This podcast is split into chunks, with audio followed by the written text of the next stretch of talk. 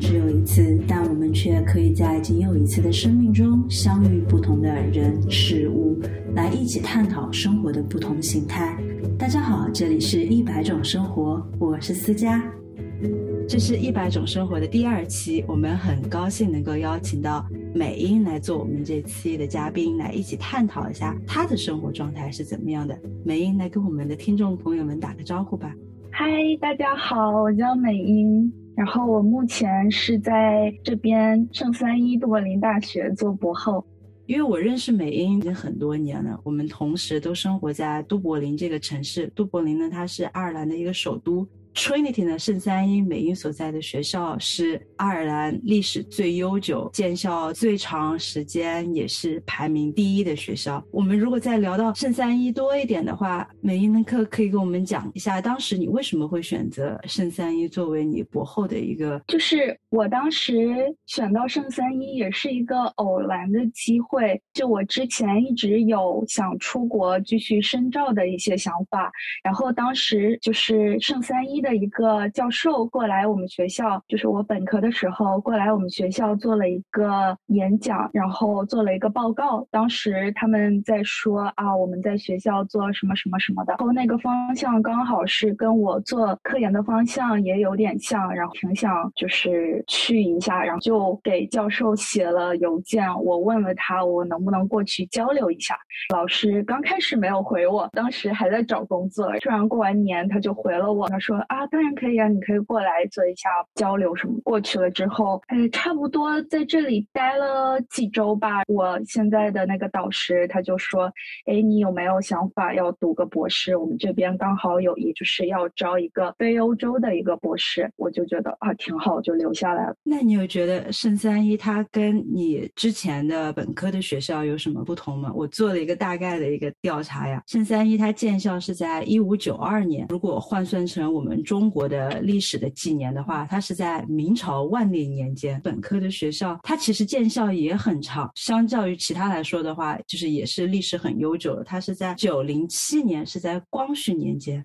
这两个学校就是按照时间这样比较下来的话，其实相差三百多年。你有感觉到它的建筑呀，或者是它的人文气息，教育你本科学校在三百年的气运有什么差距吗？我本科学校它也是历史很悠久的一个学校。我当时选大学的时候有几个选择，父母觉得要去一个历史比较悠久的学校就比较好，哦，他们就非常推荐我去那里。我当时觉得，哦。这个学校应该在中国里面算是历历史非常悠久的。去学校也发现里面的好多楼，它因为为了保持以前的那些建筑都不会拆掉，就是在里面可以一直装修，但是外表都是一样的。所以当时我们学校也有很多人过来拍电影啊、电视剧啊。来了这边之后，我感觉圣三一也是，就是它。它历史更悠久，它所有的建筑都是保持以前的样子，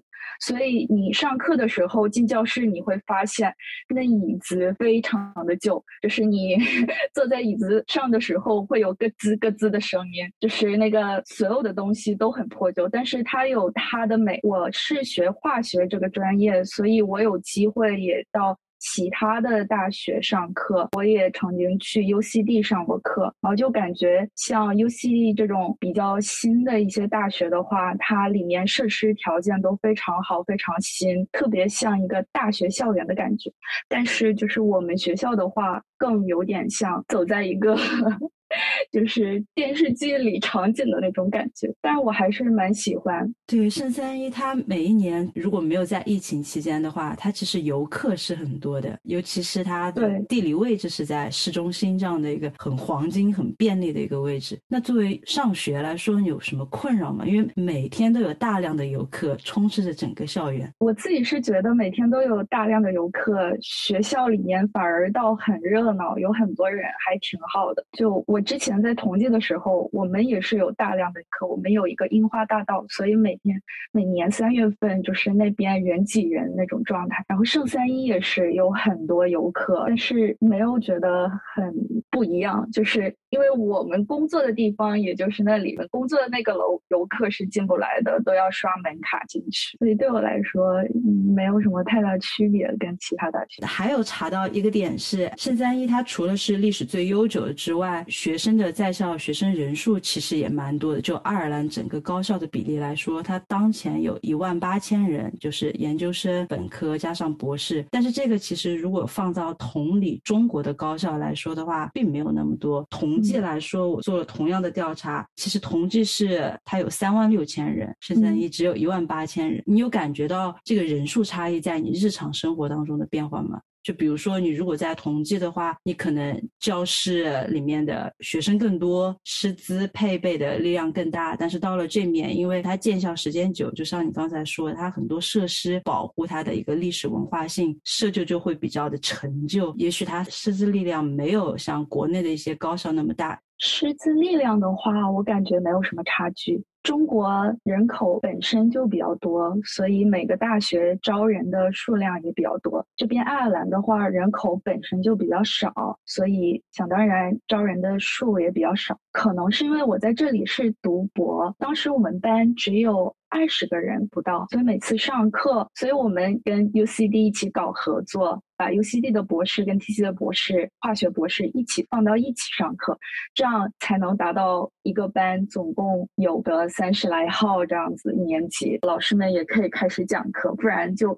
拿着十个人不到十个人讲课的话，老师也可能觉得不是太好讲或者太想讲。师资力量的话，就是同济招的那些教授们也都非常厉害，都是在各个很厉害的地方。有呃做个博士啊，博士后啊，然后后面来的人，但是就是感觉在国内的话，呃，如果你从读研究生开始，本科的话，他们讲课都非常认真。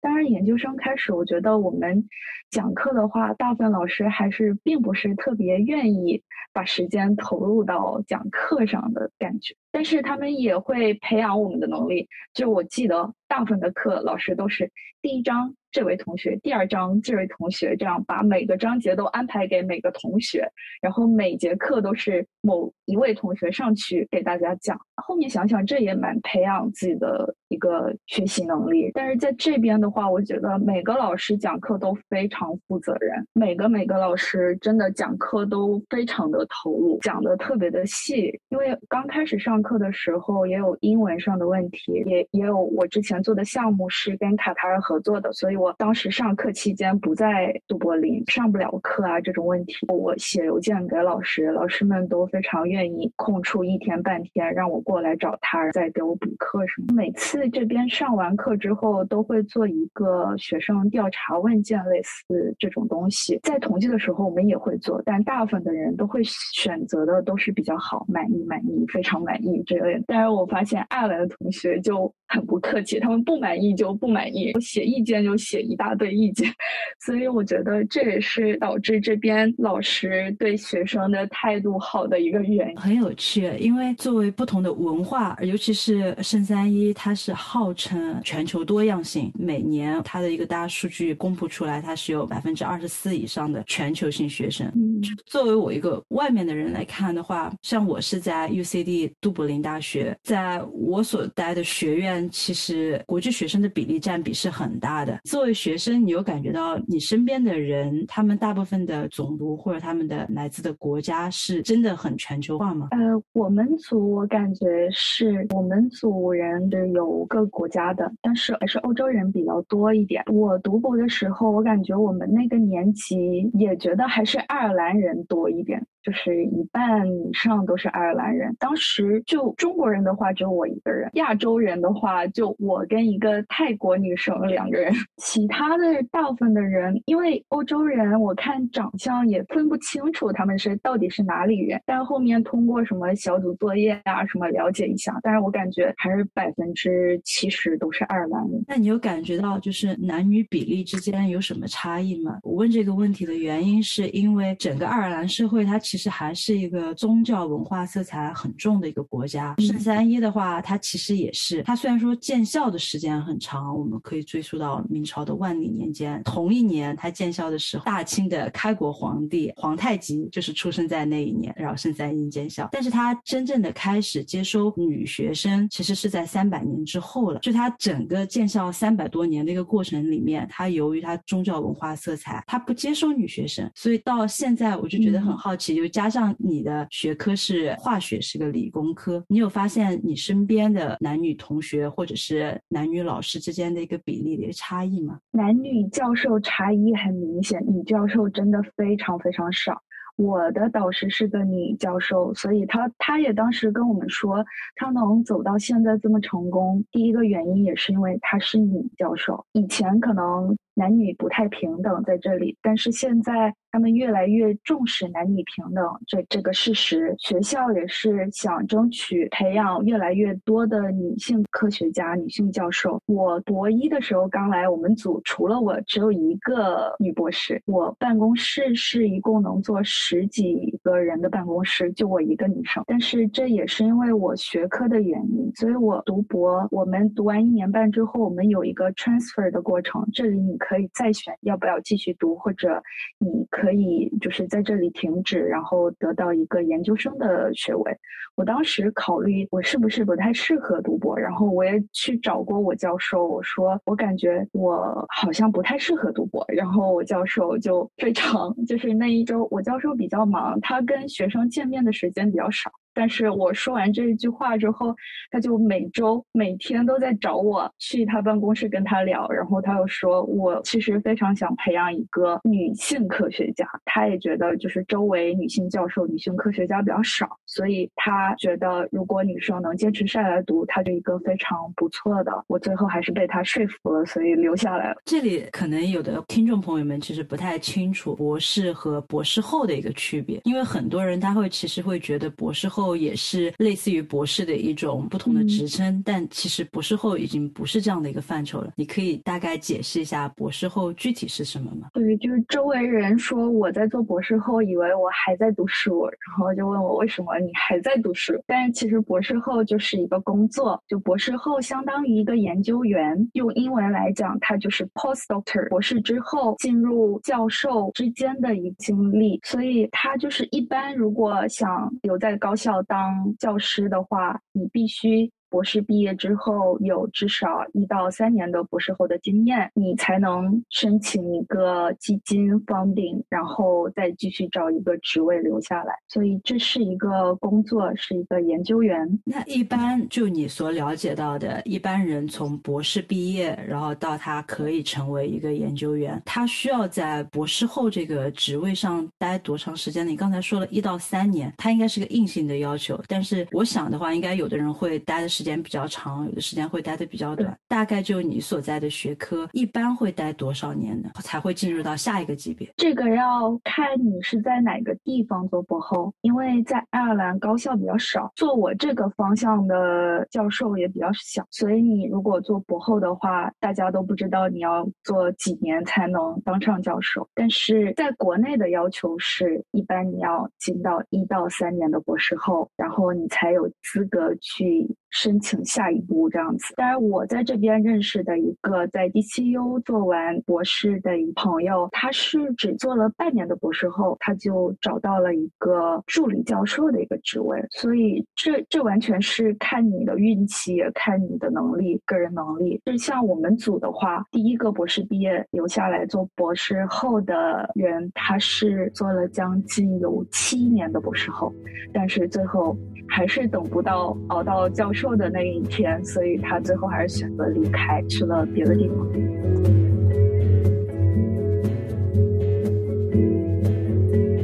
博士是需要时间很长的，而且博士的毕业率就研究生或者本科生来说的话，筛选的机制更强。就我身边我知道的很多博士，他们其实到后面是没有顺利毕业，因为他在博士读五年当中变数太多了。尤其是像女生来说的话，女生大部分在读博的时候，她其实是一个最佳的婚育年纪。两个问题，为什么又没有读完？一个是硬件条件不太好，硬件这里是说老板教授不给力。所以整个的研究方向到最后没有完成。第二个的话是呃因缘巧合导致需要延迟毕业，比如说结婚，然后很自然的就会到生育的这个年纪，再想要兼读博士就很困难。在你身边有没有这样的例子呢？我身边也有读了博士，然后中间她也是个女生，她选择的导师觉得不太正确，她想做的这个方向，她导师给不了她太多的帮助。但是其实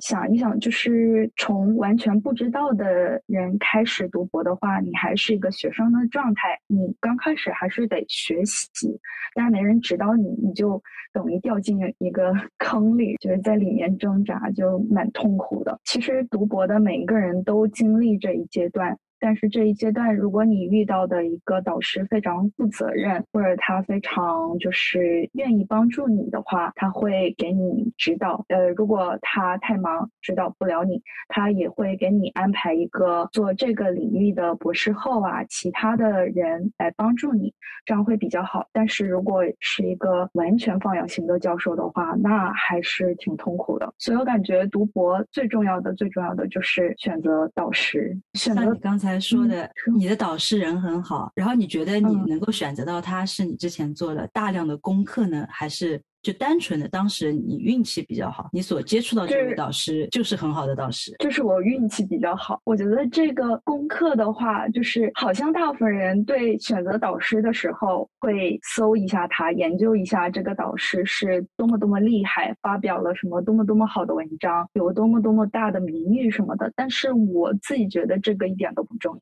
就是你选择导师一定要选择一个人品非常好，就是情商很高的导师非常重要。如果情商高的导师，他即使科研做的不好，但是你博士这几年过得会非常舒服。当然，就是我感觉我周围非常厉害的导师，反而就是可能智商跟情商能达到平衡非常难的问题吧。就是我感觉我周围科研能力非常强的人，奇怪的人很多。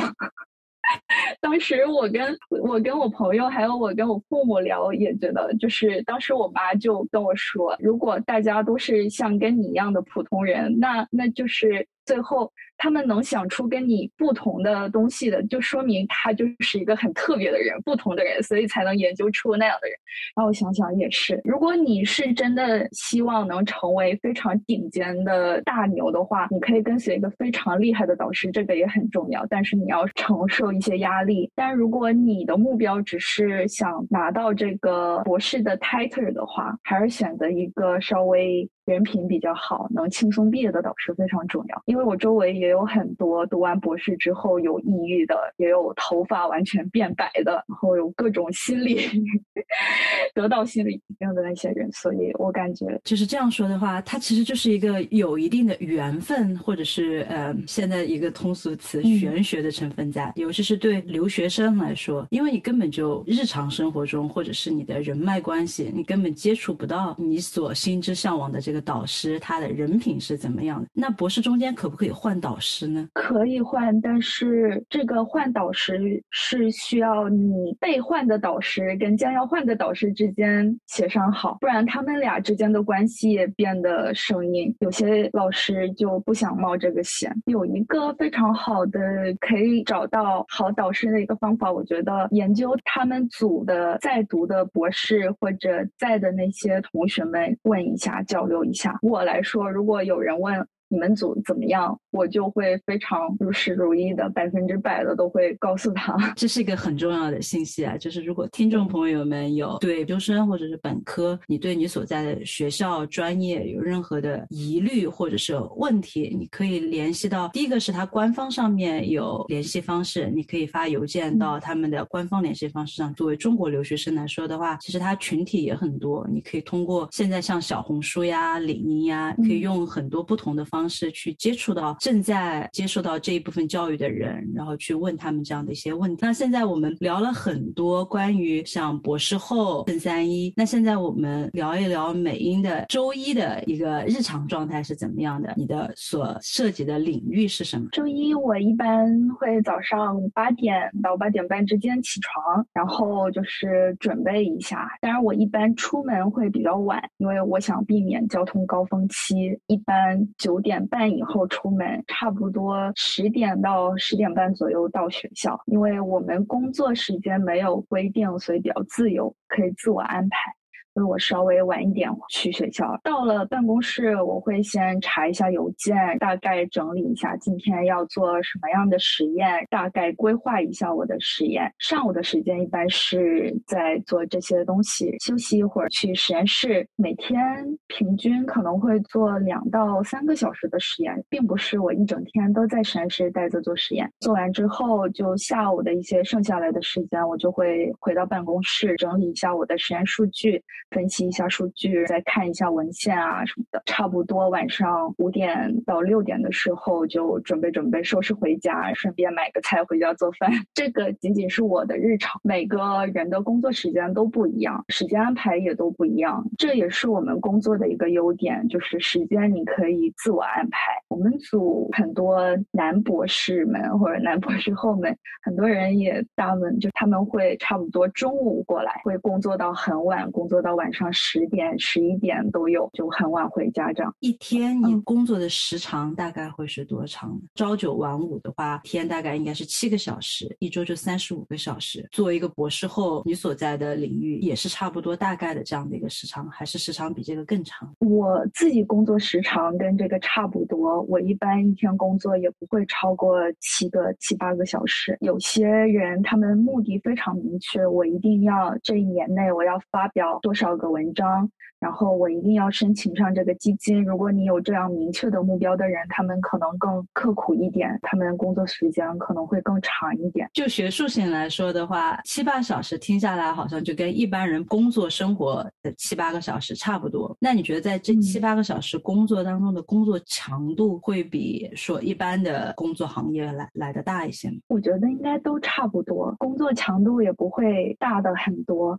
我觉得每个人的精力都是有限。的，所以如果你工作强度很大，你就今天就只干三个小时、四个小时，然后剩下时间就是坐在那里发呆或者 回家休息。刚才说了很多实验，那你具体的实验的方向，或者说你做实验的流程步骤是怎么样的呢？我现在做的研究是锂电池，主要是在研究锂电池的负极材料，能源需求的不断的提高跟资源的不断的。欠缺能源存储这方面变得越来越重要。锂电池的话，跟大家非常熟悉的一个能源存储的一器材，我们在生活中用到的也很多，像手机的电池啊，电动汽车的电池啊，我们现在用的都是锂电池。商业化的锂电池用的负极材料是石墨材料，石墨是一个碳材料，它资源非常丰富，也非常便宜。它作为电池负极材料也非常的稳定安全，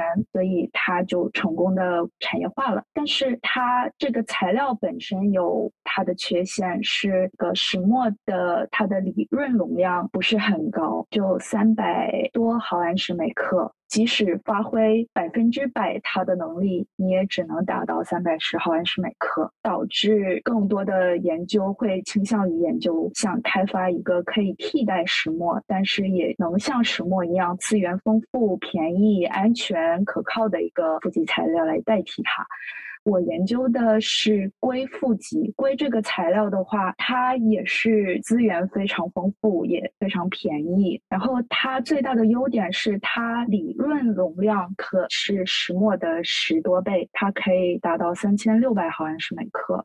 所以它能成功的商业化的话，是一个非常不错的能替代石墨的下一个接班人。但是硅它这个材料也有它的缺陷，它最大的缺陷是它体积一膨胀非常大，在电池充放电循环过程当中，这个材料体积能膨胀到它本身大小的三百倍。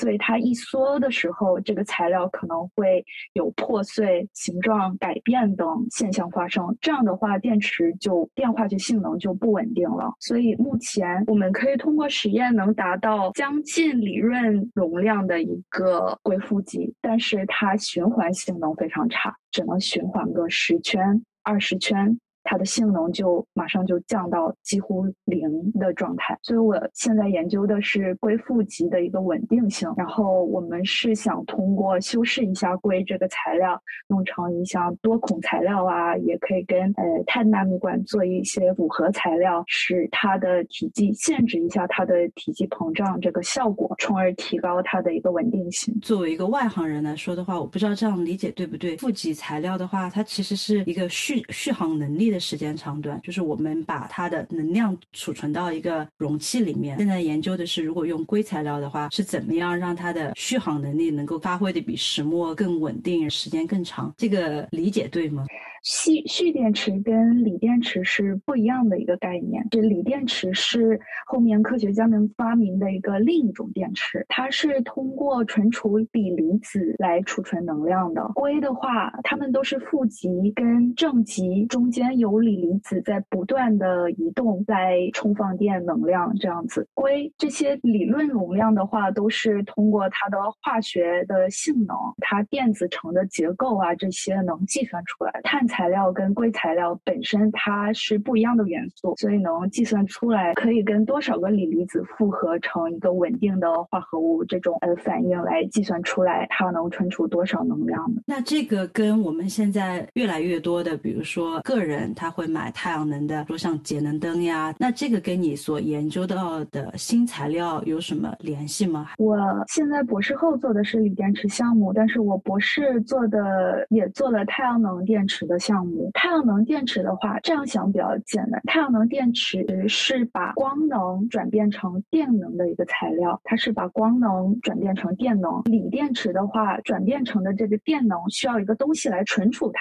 锂电池这其他的那些电池，它就是把这些电能产生的电能存储在一个器件里，以后我们可以就把这个电能给用起来。它俩是一个不太一样的概念。太阳能电池它就是把光能转变成电能，转变的这个电。电能就是后续的，像蓄电池呀、电池啊，他们就会把这个存储下来。你可以什么时候想用就可以什么时候用，就他们俩可以配合在一起。你所研究的其实就是现在政府或者是企业都很看重的一个行业——太阳能电池或者蓄电池，它应该代表着未来新能源的一个发展。所以你现在在处于时代洪流的尖端当中，那你对你这个行业未来的展望是怎么样的？我觉得能源行业的发展。会受到越来越大的重视，也是非常需要的。如果我是在中国，中国的能源发展是非常非常迅速的。因为我在上海的时候，我跟一个化学小公司做一个 part time 的一个实习，公司的 CEO 他本身是在韩国大学当了十几年的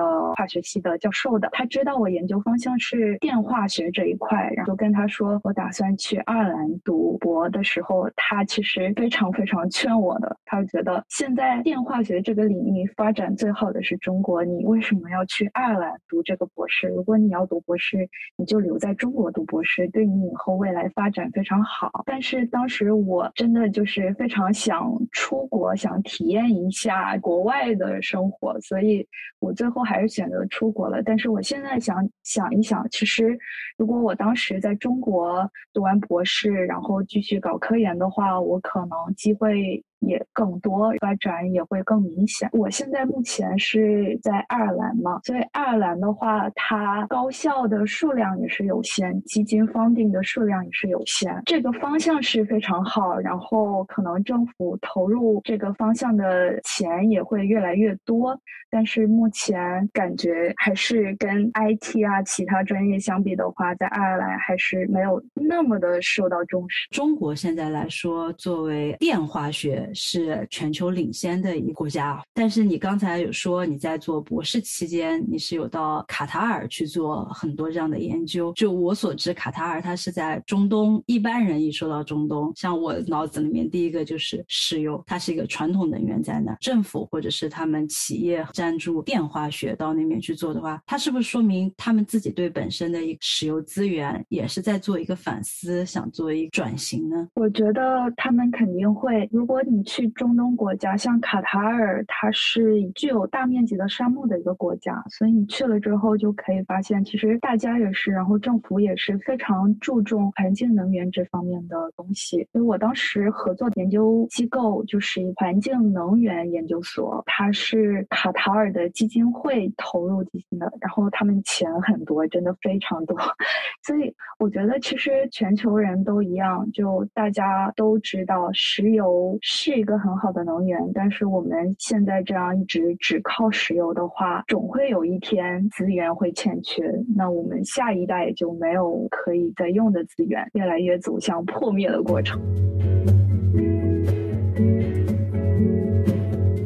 接下来呢是快问快答环节。第一个问题是，作为博士或者博士后，你觉得中间日常生活当中有什么差别？心态有什么差别？心态是确实有差别。做博士后的话，你就会有工作，会把你的导师看成是你老板，就是你有一个你专门负责的一个项目，所以你想尽量把这个项目做好，更更富有责任感吧。读博的时候就比较自由一点，就是你想做什么就做什么，做不了也就哎那就做不了，那就再做其他的。但是做博后就不一样了，你有专门负责的一个项目，你做不好你也得想办法做下去。但生活上就没有什么差别，我觉得我做博士后跟做博士生活上是是一模一样，一点都没有变化。你会希望别人称呼你为 Doctor 梁，还是你个人对这个其实没有特别在意？我。其实就是称呼 title 改变是，就最明显的是我订机票的时候，我有一个另外一个除了 Mr. Miss Mrs 之外，有了另外一个可以选的。但是我其实生活上别人突然叫我梁博，我还是咯噔一下，就感觉就是感觉还需要慢慢适应。对，还还需要慢慢适应。如果我们身边及世界上来考虑的话，你身边单身的人还多吗？哎，挺多的。那大概男女比例的。话会是男博士单的多一点，还是女博士单的多一点？好像女博士单的多一点。博士在找另外一半的时候，能够接触到的另一半的来源会是什么？也是大部分是高校做研究的吗？有一定的人吧，但是在我们组来说，我感觉另一半都不是搞科研的。最后一个问题问美英，就是你对你自己现在的生活满意吗？啊，我目前为止还是挺满意。的，我就是生活跟工作的那个平衡非常好。我现在这个工作的话，然后工作压力也不是太大，因为我是做完博士继续留在同一个课题组做的一个博后，所以我不需要再适应一个新的环境什么的。然后我做的课题我还是比较了解，觉得自己还是有能力能做下去，所以工作上没有太大的压力。但是长久考虑的话，如果我之前是一直想要读完博士回国发展，去找高校或者研究所当研究员或者教师。但是后面因为我在这边遇到我老公，然后需要在杜柏林待着，就重新考虑一下我的职业发展。觉得在这边的话，如果我想同样进到一个高校当教师的话，我花费的时间可能会比我想的要更久。所以我现在也在就是努力。自我开发，然后再思考一下怎么能转向工业 industry 方面。你有什么想对五年后的自己说的话，或者是一个期许吗？我希望五年之后不会再像现在这么感觉到迷茫。我觉得现在这个迷茫，应该大部分人是大学毕业或者研究生毕业的时候经历的一个迷茫。但是我来的比较迟，所以我希望五年之后我有一个就是比较稳定的工作，然后。也干得比较开心，然后我也希望我家庭也变得越来越圆满，有一个可爱的宝宝在旁边。很谢谢美英来参加我们这一期的录制。